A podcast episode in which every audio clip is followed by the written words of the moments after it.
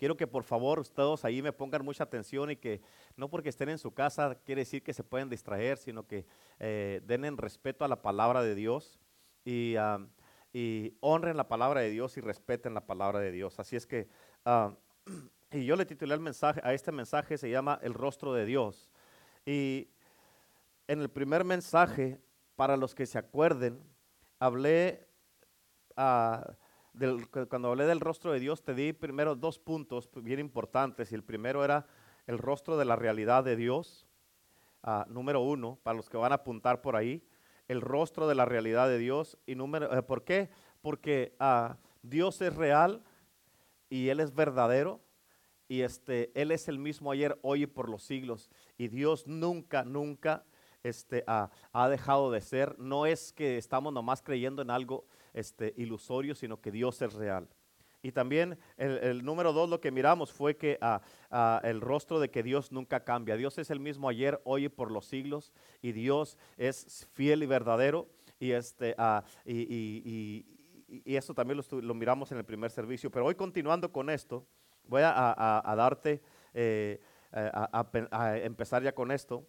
Es que número tres es, lo que vamos a empezar ahora, es el rostro de la majestad de Dios, el rostro de su majestad. Majestad, la palabra majestad viene, de una palabra griega que significa grandeza. Y cuando hablamos de realeza, ah, como digamos a la reina Elizabeth, le dicen su majestad. David dijo en el libro de Salmos, dijo, el Señor nuestro Dios reina y está rodeado de majestad.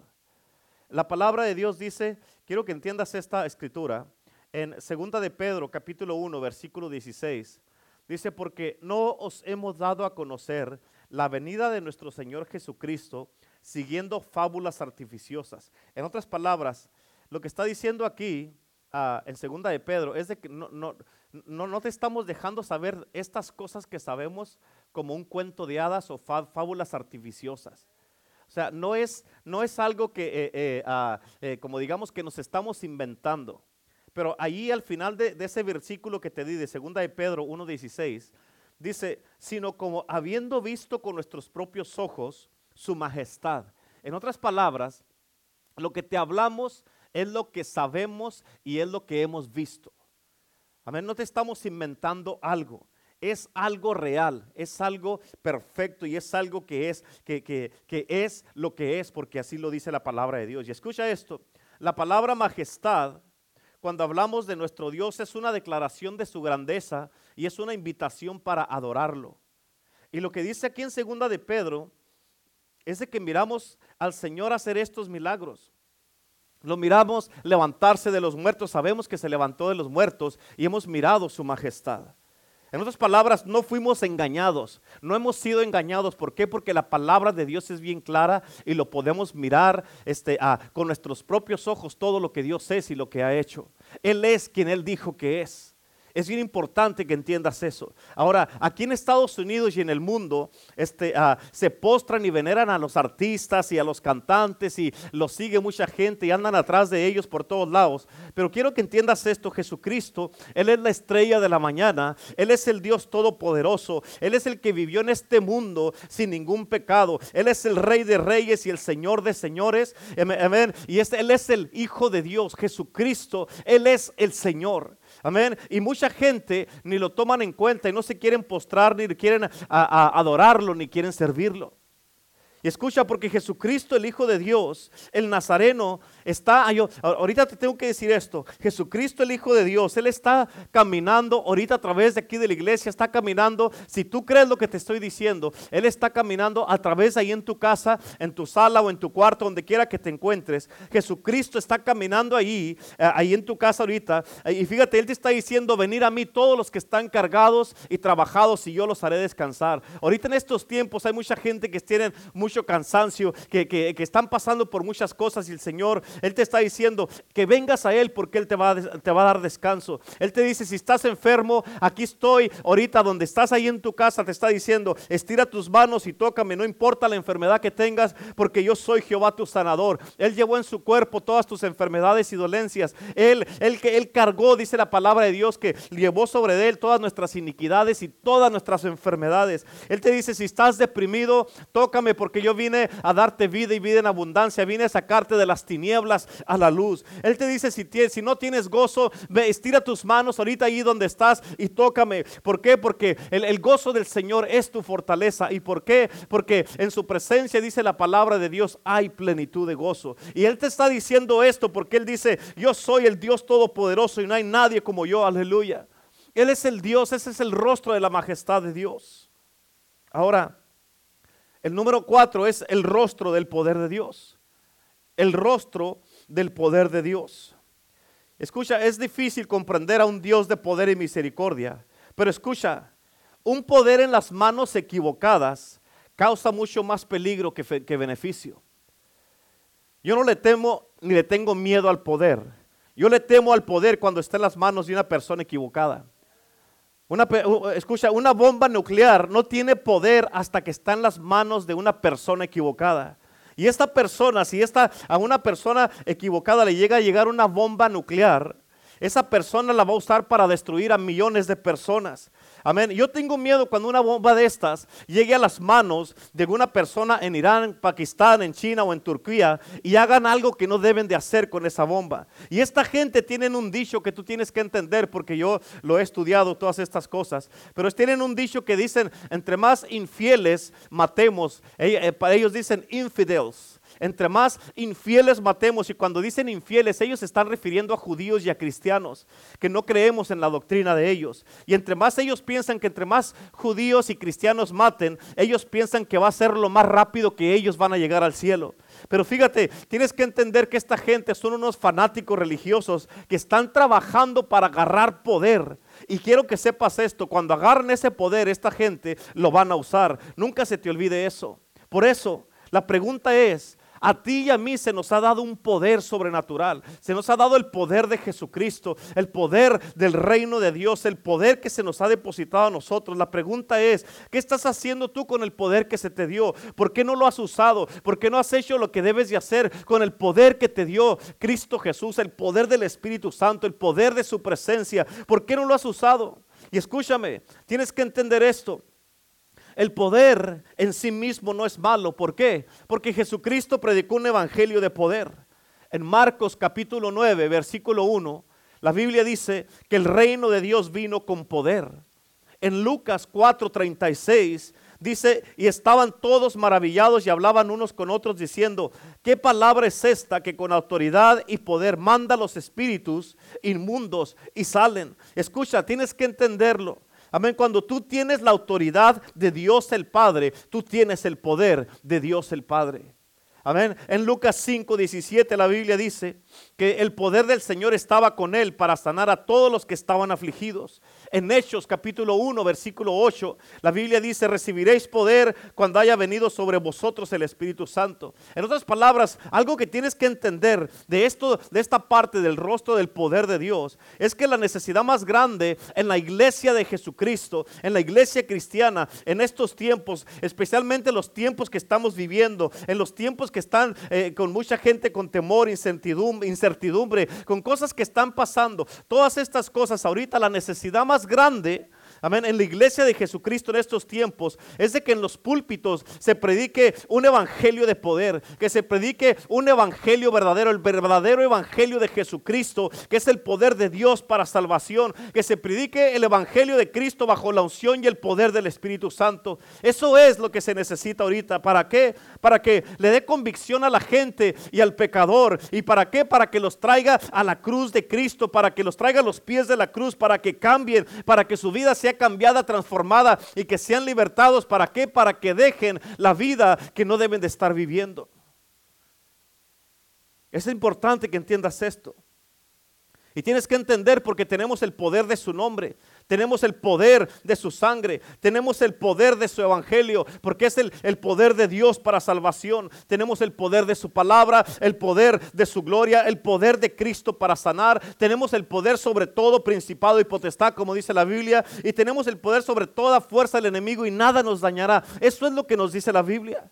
Por eso tienes que entender, amén, que y poder mirar el rostro de Dios, entender y conocer al Dios que estás sirviendo, al Dios que estamos predicando, al Dios que estamos sirviendo, porque créemelo, Él es un Dios de poder. Por eso la Biblia dice en el libro de Mateo capítulo 6, porque tuyo es el reino, el poder y la gloria. Y déjame te doy una fotografía del poder bajo control. Y esta fotografía solamente la pudo dar quien tenía el poder bajo control, que era Cristo mismo. En el aposento alto estaban los doce discípulos y ellos miraron lo que Jesucristo iba a hacer y ellos empezaron, miraron de que, miraron quién les iba a lavar los pies a ellos. Y ellos dijeron, hey, no, no, ese trabajo es para un siervo, para un esclavo. Y Jesucristo que tenía el poder, todo el poder en el cielo y en la tierra, se puso una toalla en su brazo y se inclinó en el piso de tierra y le lavó los pies sucios, sudados y olorosos a todos los discípulos. ¿Por qué? Porque él era el único que tenía el poder para inclinarse. Los discípulos no se quisieron inclinar, no se inclinaban, ya no hacían esas cosas. Él era el único Jesucristo que tenía el poder absoluto para controlar sus motivos, sus propios motivos. Los discípulos, ellos estaban ahí alegando entre ellos quién iba a ser el mayor en el reino. Y él les enseñó, Jesucristo les enseñó cómo se mira la grandeza. Él se puso una toalla en su brazo y les dijo, el mayor entre vosotros es el servidor de todos. En otras palabras dijo, yo soy mayor que ustedes porque yo puedo hacer algo que ustedes no quieren hacer. La pregunta es, ¿podrás tú hacer la tarea impensable? ¿Podrás hacer tú la tarea que no se ve en estos tiempos, la que no se oye en estos tiempos? ¿O podrás tú hacer las cosas que dicen, no, es que yo ya no hago esas cosas porque yo ya tengo un título, yo ya soy un pastor, yo ya soy un evangelista, yo esas cosas no las hago? Amén. Pero entiende, tienes que entender en Cristo Jesús, un ministro, todo el llamado de todos los que estamos en Cristo es que tenemos que servir. Ese es nuestro llamado. Oh, pero para recibir alabanza y reconocimiento por todo lo que hace la gente, ese no es poder, eso es vanagloria delante de Dios. ¿Por qué? Porque la Biblia dice toda la gloria y toda la, honra debe de ser dada solamente a Dios. Aleluya.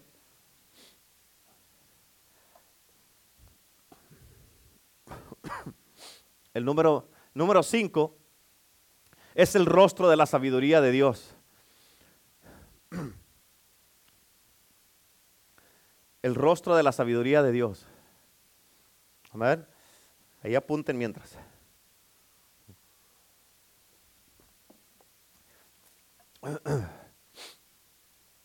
En Job capítulo 12, Job capítulo 12, versículo 13.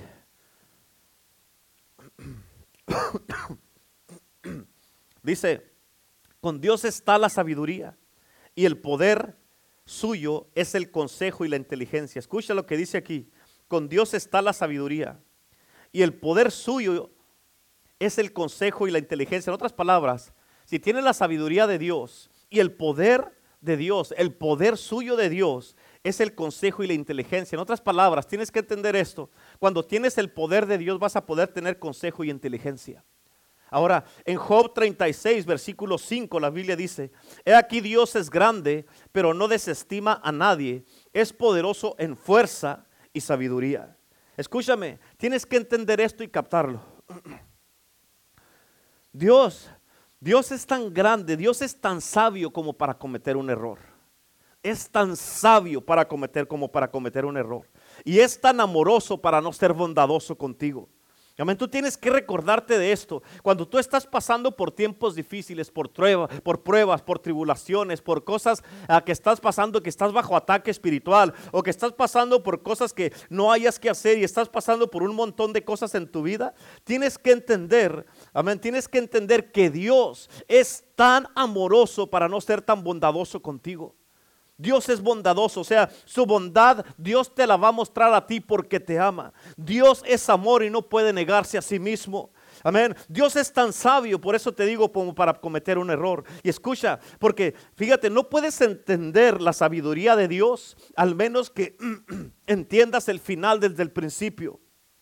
Y, y, eso es lo que hace a Dios tan especial y tan diferente, porque Dios conoce el principio y el fin desde, desde, que él, desde que hizo todo, él ya sabía cómo iba a empezar y cómo iba a terminar todo. Nosotros aquí en este mundo vivimos de 70 a 80 años. Y es como mirar más o menos el, el mundo y la eternidad por un pequeño orificio. Yo no sé cuánta gente han mirado a, través de un cerco de, madera, cuando se les hacen esos hoyitos a la, madera, que han mirado a través de un cerco así. Este, no sé cuántos les ha pasado a ustedes que han mirado así. Pero escúchame, tienes que entender esto. Cuando tú tomas lo vasto, de la eternidad de Dios y nomás vivimos 70 o 80 años, es nada más como si tomaras un video de un segundo. ¿Por qué? Pero tienes que entender que Dios ha planeado a través de la Biblia, cuando abres la palabra de Dios, Dios ha planeado todo allí, todo con un panorama completamente diferente. Y a través de la palabra de Dios podemos darnos cuenta y saber lo que va a pasar con la sabiduría de Dios. Tienes que entender esto. Pablo, por eso Pablo lo dijo de esta manera, cosa que ojo no vio, ni oído escuchó, ni ha subido al corazón del hombre, son las que Dios tiene preparadas para nosotros. todas estas cosas que Dios tiene preparadas para nosotros están en la palabra, podemos descubrirlo a través de la palabra. Pero tal vez ahorita... en este mundo, a como están pasando las cosas ahorita en tu vida o en el mundo, se mira todo como muy oscuro o algo, algo como que es muy imposible o se mira con mucha incertidumbre, con mucho temor o que no sé qué va a pasar. Mucha gente se está enfermando, mucha gente se está contagiando. ¿Qué va a pasar con todo lo que está sucediendo? Eh, eh, eh, y hay mucha gente que no saben qué hacer. Pero quiero que, que entiendas esto. Amén. Que nunca, fíjate, y, parece porque parece que esto nunca tiene, no tiene un fin, esto que está pasando. Pero déjame te digo algo, que viene un tiempo donde va a un tiempo donde va a sonar la trompeta de Dios. Dios, va, Jesucristo, Él prometió que va a venir por nosotros y tú y yo, escucha, vamos a salir triunfantes de este mundo. Viene un tiempo, ya viene un tiempo de nosotros que te hemos estado hablando y hablando y hablando a través de mucho tiempo. Viene un tiempo sobrenatural para la iglesia, un tiempo poderoso para la iglesia, un tiempo de avivamiento para la iglesia. Viene un tiempo, amén, de gloria para la iglesia, donde entonces sí, ahorita tal vez parece que todos estamos este, ah, siendo derrotados con que... parece que las tinieblas están teniendo eh, eh, más efecto que uno, pero viene un tiempo donde Dios va a hacer algo sobrenatural y las cosas van a cambiar a favor nuestro, donde se va a mirar la presencia, la gloria, el poder, el Espíritu Santo, lo milagroso, un montón de cosas, libertades que vamos a empezar a hacer con el poder del Espíritu Santo. Y tienes que entender que va a sonar esta trompeta un día después de todo esto.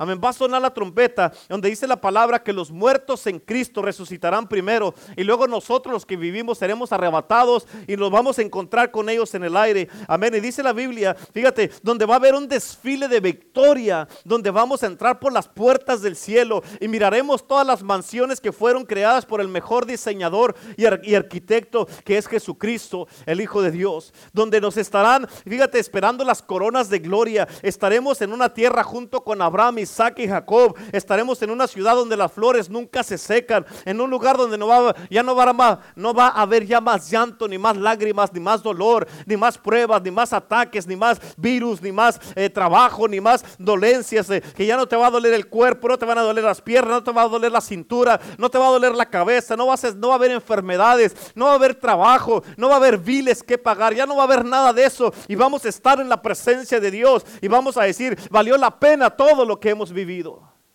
Aleluya. Amén. El, el número 6 es el rostro del amor de Dios. El rostro del amor de Dios. Aleluya. En primera de Juan, te voy a dar varias escrituras aquí. Primera de Juan 4.8 dice que Dios es amor. Juan 3.16 dice, porque de tal manera amó Dios al mundo que dio a su Hijo unigénito. Romanos 5.8 dice que Él demostró su amor para con nosotros en que siendo aún pecadores, Cristo murió por nosotros. Y en el libro de Jeremías dice, con amor eterno te he amado. Escúchame, el amor divino, el verdadero amor, el amor de Dios toma acción. Y escucha esto y nunca se te olvide. El amor no es lo que tú dices, el amor es lo que tú haces.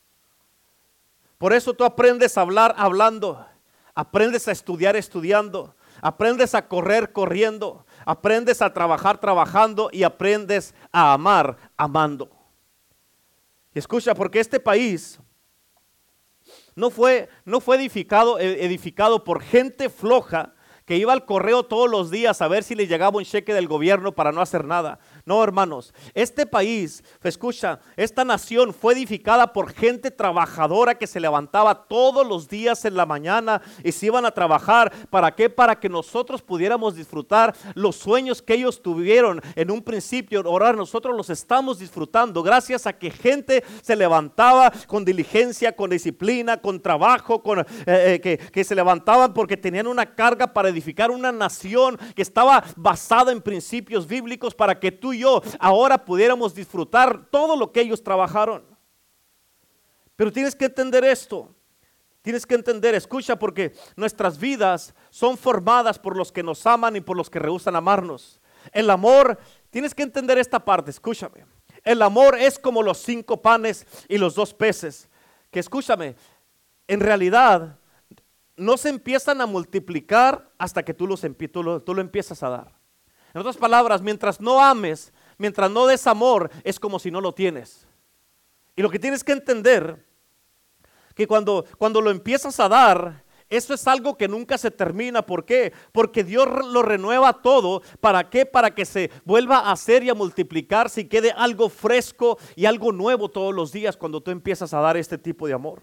Ahora, América, Estados Unidos, aquí, Estados Unidos, está saturada ahorita en estos tiempos por tanto odio, tanta división. Amén. Y este, donde es una nación que está dividida por el odio. Hay odio político en, en, Washington, en el gobierno, donde un partido no puede hablar con el otro partido para que puedan hacer algo decente para todos los ciudadanos de este país. ¿Por qué? Porque ahorita hay una competencia donde se trata de ver quién habla más mal de un partido y del otro. Amén, a ver quién está más mal. Y parece que las elecciones fueron decididas ah, por el que convenció quién estaba más mal uh, en un partido político que el otro. Aunque todavía no está decidido quién va a ser el presidente. Amén, pero hay mucho que se habló así de esta manera. Pero déjate, déjate digo algo, porque antes no eran las cosas de esta manera. Yo me recuerdo haber visto elecciones pasadas y había respeto de un partido y del otro. Podían hablar uno con el otro. Había respeto, pero escucha, por eso tienes que entender esto. Si Estados Unidos de América va a sobrevivir, tienes que entenderlo, va a sobrevivir por el poder de Dios que está en la iglesia. Si Estados Unidos de América va a sobrevivir, va a sobrevivir por el amor de Dios que está en la iglesia, por la misericordia de Dios que está en la iglesia, por la gracia de Dios que está en la iglesia y por el perdón de Dios que está en la iglesia. Y también el poder de los justos que tenemos tenemos la habilidad de amar a nuestro prójimo como a, nuestros, como a nosotros mismos. Y este amor tiene que empezar en la casa de Dios, porque te aseguro algo, este tipo de amor no va a venir de Washington, no va a venir de la Casa Blanca, no va a venir de los gobernadores, no va a venir de ninguna, eh, eh, eh, ninguna persona que quiera ser presidente, tiene que venir de la casa de Dios, porque Dios es el que está en su casa, el que está en su iglesia, y la iglesia somos nosotros los que tenemos que dar este tipo de amor. Jesucristo dijo, ámense los unos a los otros como yo los he amado a ustedes y me he dado por ustedes. Y Él nos amó hasta la muerte. Y la mejor prueba que Estados Unidos puede tener que Dios es real, que Jesucristo es real, es que los cristianos nos amemos los unos a los otros como una familia. Por eso Jesucristo dijo, con esto cuando nos amamos unos a otros, con esto sabrán todos que ustedes son mis discípulos en que se aman los unos a los otros. Y esta palabra amor significa que estamos dedicados los unos a los otros y nos damos los unos a los otros en el amor de Dios. Pero sin amor, el cristianismo no es nada más que un culto. Pero cuando nos empezamos a amar unos a otros, el mundo nos va a mirar y tienes que entender Fíjate, nos van a mirar y ellos van a decir, yo quiero lo que ellos tienen. Yo quiero que mis hijos tengan lo que esta gente, lo que esta gente en esta iglesia, eh, eh, lo que estos cristianos tienen. Yo quiero tener ese gozo que ellos tienen. Yo quiero tener esa paz que ellos tienen. Yo quiero, amén, tener esa, que porque yo los miro a ellos, la gente nos va a mirar y va a decir, a ellos se les mira que tienen la capacidad, por el amor que tienen entre ellos, tienen la capacidad de pasar por luchas, pruebas, por tribulaciones, por problemas, pero por el amor que tienen, se ayudan unos a los otros, se levantan unos a los otros y pueden salir adelante por el amor que tienen, ese amor fraternal, ese amor entre hermanos que tienen, entre hermanos que tienen en esta iglesia. Yo quiero, ellos van a decir, yo quiero eso, yo quiero conocer eso. Por eso la Biblia dice que el amor es de Dios y los que no tienen a Dios no tienen amor. Eso es lo que dice la Biblia. Pablo lo dijo de esta manera en 1 Corintios 13. Dijo, porque si tengo el don de profecía y conozco todas las cosas que van a pasar en el futuro y no tengo amor, no soy nada. Y esta palabra nada, escucha porque me puse a trabajar en esto, esta palabra nada, la traducción de esta palabra nada quiere decir o significa más bien, dice basura. Es una de las definiciones que tiene. En otras palabras, lo que significa esto, lo que quiere decir esto, es de que sin el amor de Dios no tenemos la capacidad de poder producir algo para esta humanidad o para este mundo. Pablo lo dijo, sí, si doy todas mis posesiones y mi cuerpo para ser quemado, pero no tengo amor, Dios va a rechazar mis cenizas. ¿Por qué? Porque en el amor, fíjate, tienes que entender esto, el amor en el reino de Dios es lo que más vale. Y si no tenemos amor, todo lo que tengamos va a ser falso. La Biblia habla del amor entre los hermanos, habla del amor fraternal. Ahora, la pregunta es, ¿cuál es la diferencia entre el amor entre los hermanos y el amor de Dios? Escucha esto. El amor entre los hermanos es que tú amas a los que te aman a ti. Pero fíjate, tienes que entender esto. Jesús le dijo a los fariseos, si tú no más amas a los que te aman a ti, no eres nada y eres un hipócrita. En otras palabras, siempre pasa de que cuando hay personas que te aman o andas contento, tú los amas para atrás, pero cuando hay gente con la que no te llevas bien o has tenido roces y que no los puedes amar a ellos, si más amas a los que te aman o con los que te llevas bien, eh, eh, eh, Jesucristo dijo, no eres nada y eres un hipócrita. Amén. ¿Por qué? Porque el amor de Dios lo demuestras cuando puedes amar a alguien que no te ama a ti. En otras palabras, fíjate, muchas de las veces esta misma gente puede estar en la misma casa contigo. Esta misma gente puede tener la misma sangre que tú o ser tus familiares y que no te llevas bien con ellos o que están peleados o que no se hablan o que, o que eh, te has peleado con alguna persona, con un hermano de la iglesia o con, alguien y ya no se hablan y se la pasan hablando y criticándose. ¿Y, y dónde está el amor con eso? Pero ahí cuando tú puedes amar a este tipo de personas, ahí es cuando tú estás viviendo lo que dice la Biblia que hagas. Por eso el amor de Dios no ama de acuerdo a si alguien merece ser amado o no. ¿Por qué? Porque Dios es amor y delante de Dios todos somos amados y merecemos ser amados. Porque Dios es amor y Él nos ama a todos. Voy a terminar con el número número 7, que es el rostro de un Dios justo.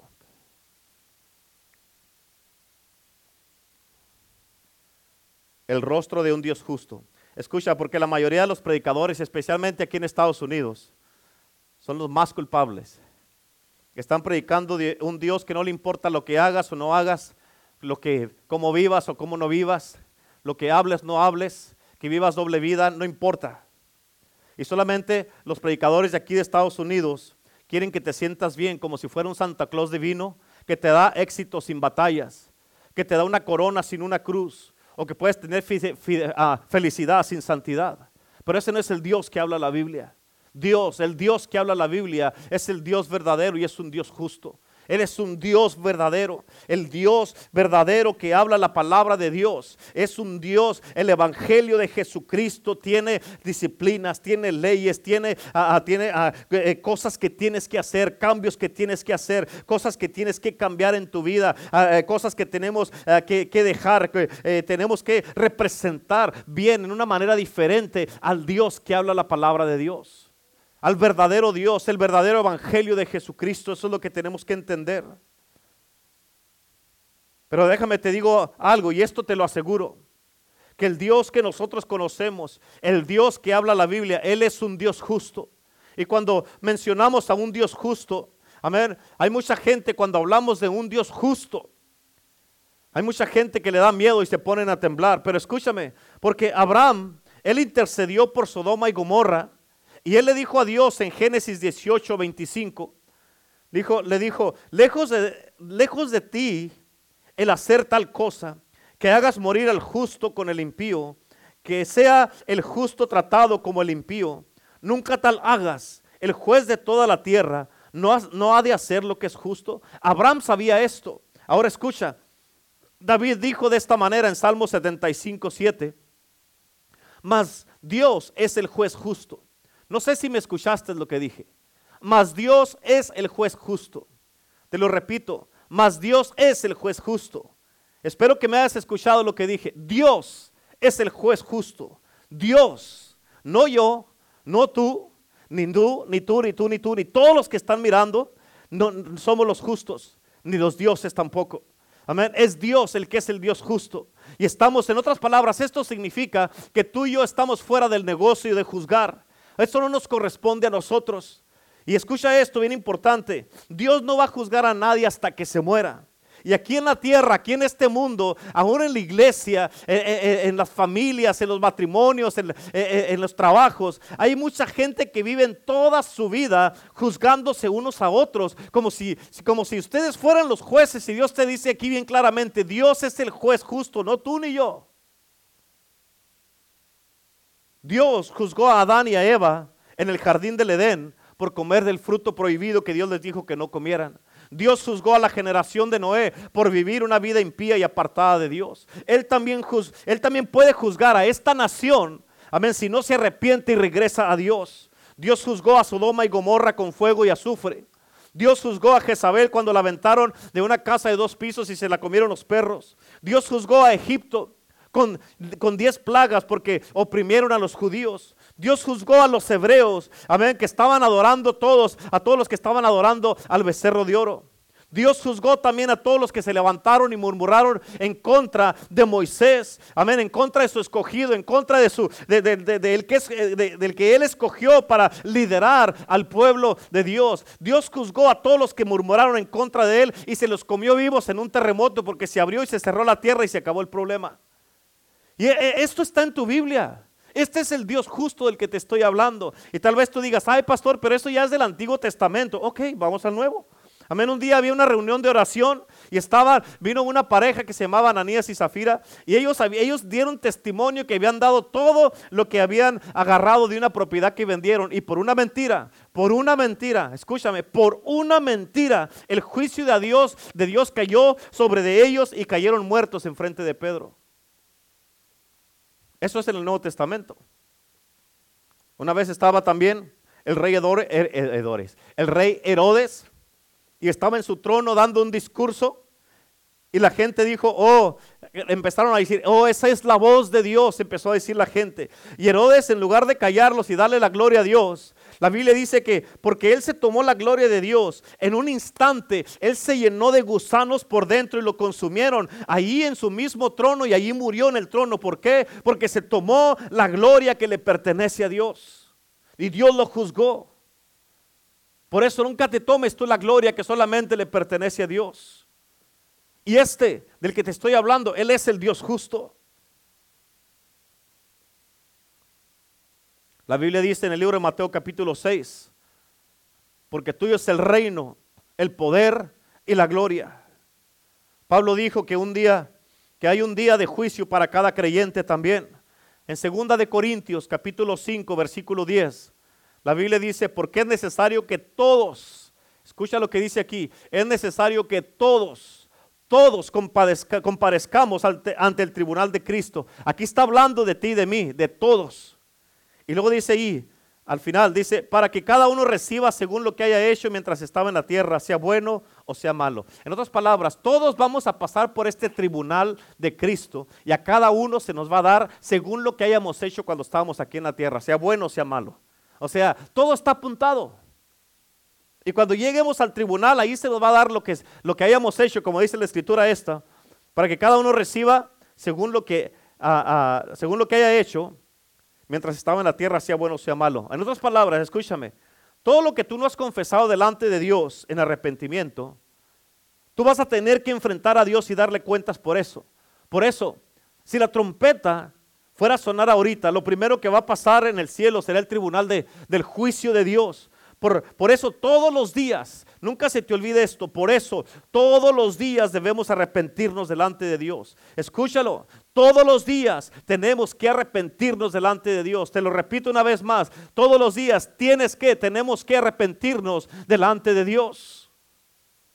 Por eso la Biblia dice en Hebreos 9:27, de la manera que está establecido para los hombres, que mueran una sola vez y después de esto el juicio. Cada uno de nosotros vamos a ir a un juicio. Escucha, tienes que entenderlo de esta manera porque hay mucha gente que dice, entonces, si acepto a Cristo, voy a ir por el juicio, no voy a ir por el juicio. ¿Qué va a pasar? ¿Me van a juzgar o no? Pero de acuerdo a lo que dijo Pablo en 2 Corintios 5:10, dice que todos vamos a ir al tribunal, al tribunal de Cristo para que cada uno reciba según lo que haya hecho cuando estaba en la tierra, sea bueno o sea malo. Pero, escucha, cada uno de nosotros vamos a ir a un juicio. Y escucha, la iglesia, los cristianos, vamos a ir al tribunal de Cristo.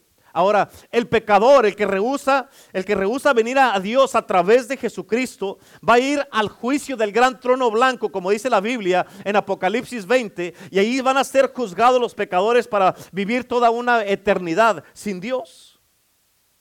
Por eso tienes que hacer una decisión. Dios es un Dios de amor. Dios es un Dios de misericordia, de poder. Dios es un Dios de paz. Pero si rechazas a su Hijo y la sangre de la cruz, viene el día donde vas a tener que pagar por eso. Y yo quiero que sepas esto. Jesucristo es la respuesta y esta respuesta no ha cambiado. Él es la única respuesta. La cruz es la que te redime del pecado. Dios te ama, pero Él te va a juzgar si no recibes a Jesucristo, el Hijo de Dios, como el único Salvador. Y no importa Qué tan aburrido se te, se te haga muchas veces tener que venir a la iglesia o tener que estar aquí. Pero yo creo que Dios dijo, ok, los, en marzo les cerré la iglesia y nadie podía venir y duraron un tiempo sin ir a la iglesia. Y se las abrió otra vez, pero no entendieron la lección.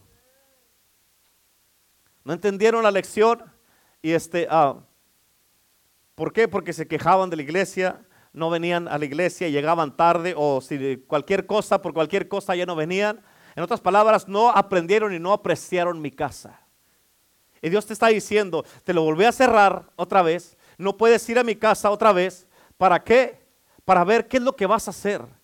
Porque es un tiempo de decisión es un tiempo de distinción, un tiempo de, eh, eh, eh, ahorita en, Estados Unidos son tiempos de decisiones por la transición que está a punto de pasar con esto de, la, de las elecciones de la presidencia, pero nosotros también estamos en un tiempo profético, está a punto de terminarse un año y empezar otro. Y es un tiempo de decisión, un tiempo de distinción. ¿Qué vas a hacer? ¿Vas a servir o no vas a servir? La iglesia está cerrada otra vez. ¿Y qué, qué, qué, qué ha pasado en ese tiempo donde se abrió la iglesia, o volviste a quejarte de la iglesia, o venías tarde, o, decías, ¿por qué? Eh, se te hacía una carga venir a la casa de Dios, se te hacía una carga tener que servir, si se, te pedía algo, no querías o te, o te quejabas, pero Dios dice, ok, no, estás, no entendiste la lección, no vas a ir a mi casa otra vez. Pero quiero que entiendas esto. Y créemelo lo que te estoy diciendo. Ahorita hay muchísima, hay millones de personas que están en el infierno que desearían estar en la casa de Dios. Y no nomás el domingo, sino el miércoles, y no nomás domingo y miércoles, sino todos los días. Y créemelo, tienes que entender esto. Todos tus deseos de hacer todo lo que quieres hacer en el mundo o cosas que no tienen sentido, cosas que no van a ayudarte para nada. Amén. Todas esas cosas no sirven para nada, hermano, pero que al final te vas a quedar vacío, triste, deprimido, usado, abandonado y arrepentido porque hiciste esas cosas. Y tú sabes que eso no está bien lo que estás haciendo. Y tú tienes dentro de tu corazón esa voz de Dios que te está diciendo, hey, eso no es vida para ti. ¿Qué haces con esa gente? ¿Por qué estás usando droga? ¿Por qué estás tomando? ¿Por qué estás lleno de ¿Por qué tienes tanta, eh, tanta ira dentro de ti, en tu mente? ¿Por qué estás así, eh, eh, en ese estado en el que estás viviendo? Esto no es lo que Dios quiere para tu vida, ni lo que Dios tiene para tu vida. Dios te dice, ¿por qué estás así? Eso no es lo que yo tengo para ti. El lugar, dice, tu lugar está en mi casa, dice Dios. Tu lugar está en mi casa, pero quiero que emprendas una, una lección. Quiero que entiendas esto que te estoy enseñando, dice Dios. Quiero que entiendas esto. Ah, va a haber días donde va a haber escasez de la palabra de Dios. Entonces la gente van a querer escuchar, pero será demasiado tarde. ¿Por qué? Porque cuando tuvieron la palabra de Dios, no la quisieron, la rechazaron.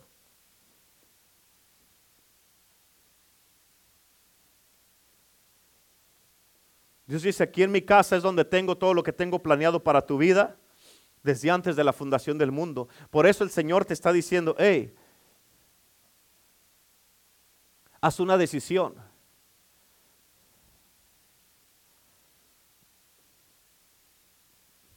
Y el Señor te dice en el día de hoy,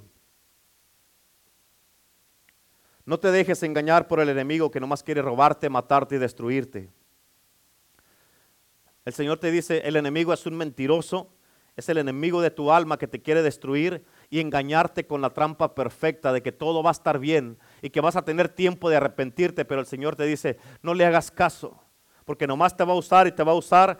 ¿Y para qué? Para que caigas en, en sus mentiras. Dios tienes que entender, Dios en verdad te ama. Él te cuida, Él te protege, Él te da vida, Él te da amor, esperanza, gozo, paz, libertad, propósito. Él te salva, Él te sana, Él te cura tus heridas, Él te sana tu corazón, te sana tu espíritu, te da ah, un llamado, te da un propósito para que vivas, te da, te da cosas que nadie en este mundo te puede dar más que solamente Dios.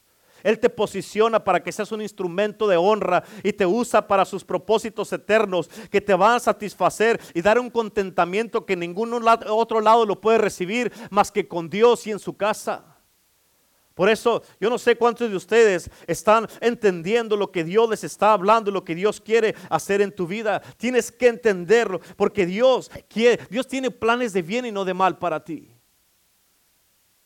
Por eso es bien importante que conozcas a Dios de esta manera que conozcas los lados, las facetas de Dios, porque toda la gente, hay mucha gente que tienen una, una manera de, ver a Dios como, uh, como nada más, oh Dios es un Dios de amor, Dios es un Dios de amor y Dios nos ama y Dios nos ama y nomás eso, eso miran de Dios, pero no miran que es como un diamante que por el otro lado, otro lado del diamante, Dios es un Dios justo, Dios es un Dios poderoso, Dios es un fuego consumidor, Dios es un Dios que va a traer juicio en la ira, no miran la ira de Dios, no miran el enojo de Dios, no miran nada de estas cosas. Y como no miran mira nada de esas cosas, no conocen a Dios. Y tú tienes que entender lo que Dios te está hablando. Esto es bien importante. Es importante que tú entiendas y conozcas a Dios. Que conozcas estas, que eh, estas, estas cosas que te estoy hablando del rostro de Dios. Jeremías 33, te dice, clama a mí, yo te responderé y te mostraré cosas grandes y ocultas que tú no conoces. Jeremías 29, 11, la Biblia dice, porque yo sé muy bien los planes que tengo para ustedes, afirma el Señor, planes de bien y no de mal, a fin de darles un futuro y una esperanza. Y esa esperanza que nos, da, que nos da el Señor es una esperanza viva, es una esperanza ah, que, que, nos, puede, que nos ayuda para que nosotros mismos podamos este, seguir adelante, que nosotros mismos podamos hacer las cosas que debemos de hacer, que nosotros mismos podamos mantenernos alineados con Dios, siguiendo a Dios, que nosotros mismos podamos hacer las cosas que Dios nos ha llamado a hacer, que cambiemos, que seamos transformados, que seamos de bendición en la casa de Dios, que seamos de bendición en la iglesia de Cristo, que seamos de bendición para nuestras vidas, para nuestras familias, para nuestros seres queridos, para la gente que no conoce a Cristo. Dios nos puso aquí en este mundo, como te dije hace ratito, y el amor, la luz, el evangelio, la salvación va a salir de la iglesia, no de otro lado. En la casa de Dios hay plenitud. Cuando dice plenitud quiere decir que hay de todas las cosas. Por eso dice la palabra en el libro de Juan que Él nos ha dado su espíritu sin medida. En otras palabras, nos ha dado todo su espíritu, todo su poder, toda su gloria, toda su presencia para que hagamos todo y que podamos cumplir todas las cosas que Dios nos ha puesto y nos ha entregado en nuestras manos. Y Dios te está diciendo en el día de hoy, es tiempo que hagas una decisión. Dios te ama, pero Dios, si tú no cambias, Dios te va a juzgar. Dios te ama y Él es un Dios justo. Desde un principio de la Biblia miramos cómo Dios empezó a juzgar desde, desde, desde el libro de, desde Noé, desde la generación de Noé hasta, hasta que, hasta que se, se termina la Biblia. Podemos mirar todas estas cosas. Y la Biblia dice que todo lo que se escribió, dice, para nuestra enseñanza está escrito, para que nosotros aprendamos y miremos esas cosas. Y tú tienes que entender que si Dios lo hizo antes, lo va a hacer otra vez. Si Dios juzgó antes, Dios puede juzgar otra vez. Si Dios salvó antes, Dios salva otra vez. Si Dios restauró antes, puede restaurar otra vez. Si Dios hizo milagros antes, lo sigue haciendo todavía. Dios es un Dios. Amén. Por eso dice la palabra de Dios en los, primeros puntos que te di, de, la primera parte de esto es de que Dios no cambia. Él es el mismo ayer, hoy y por los siglos. Aleluya. Así es que si tú estás en el día de hoy ahí en tu casa y tú quieres en el día de hoy decir, ¿sabes qué, Señor? Yo entiendo, entiendo tu palabra, sé lo que me estás diciendo y yo, yo, yo, yo acepto, Señor. Yo acepto lo que tú me estás diciendo en el día de hoy. Y así es que los que están ahí en su casa, en el día de hoy ahorita, les voy a pedir que por favor, este, ah, eh, vamos a hacer una oración en este día. Y vamos a, voy a pedirles que si tú quieres en el día de hoy reconciliarte con Jesucristo, si Jesucristo viniera en el día de hoy, si hoy fuera a sonar la trompeta, acuérdate de esto y nunca se te olvide. Segunda de Corintios, ahí la, la escritura que te di. Pablo dijo que es necesario que todos comparezcamos ante el tribunal de Cristo para que cada uno reciba conforme a lo que haya hecho cuando estuvo aquí en la tierra, sea bueno o sea malo.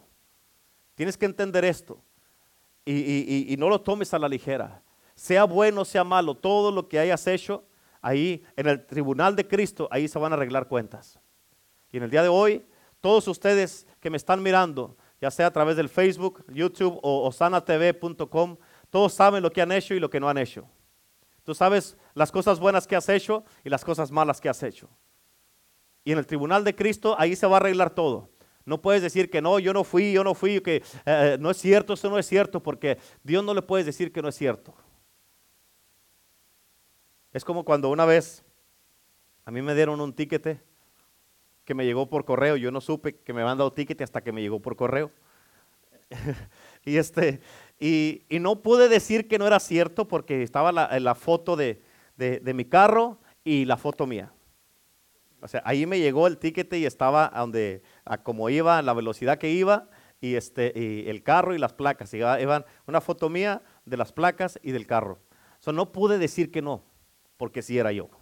De la misma manera, cuando lleguemos al cielo, ahí el Señor te va a mostrar, y aquí está, te va a poner el video, la hora, el día, la fecha, el minuto, el segundo, lo que estuviste haciendo, sea bueno o sea malo.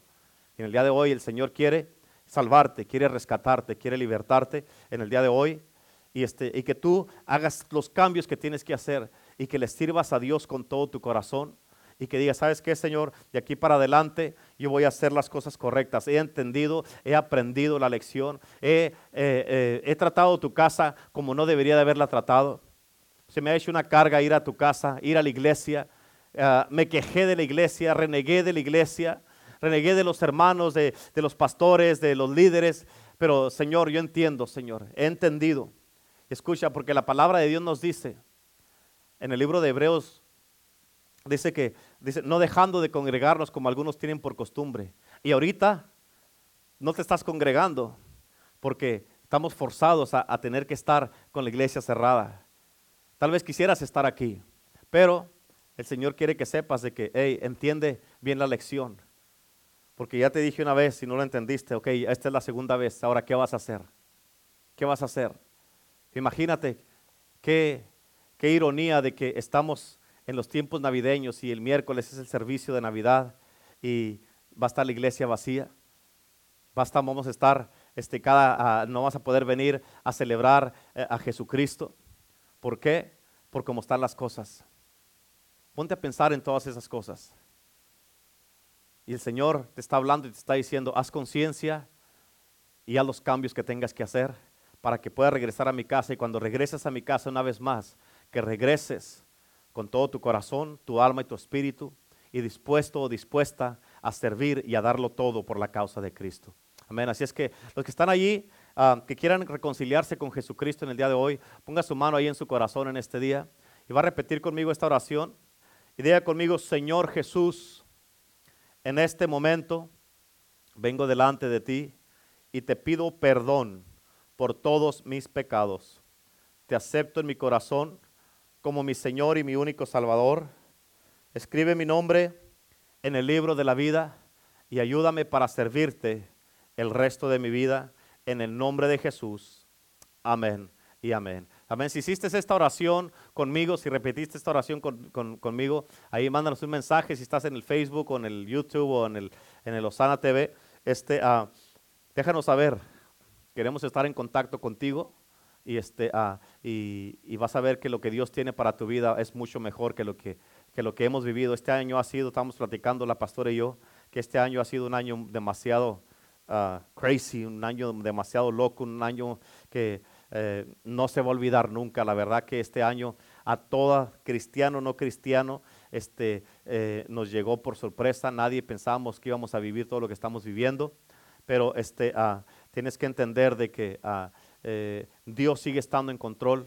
No tengas temor, confía en Dios y, este, y mantente en contacto y conectado con tus pastores lo más que puedas para que sepas qué es lo que estamos haciendo, todo lo que está pasando y noticias o cosas así que les vamos a, dejar saber. ¿ven? Así es que muchas gracias a todos. Este, le voy a pedir a la pastora Lupita ahorita que pase para que les dé ahí unos anuncios a todos ahí, que les dé ahí, ahí antes de terminar. Así es que gracias a todos en este día, en el nombre de Cristo Jesús. Los bendigo y los cubro con la sangre de Cristo. Amén.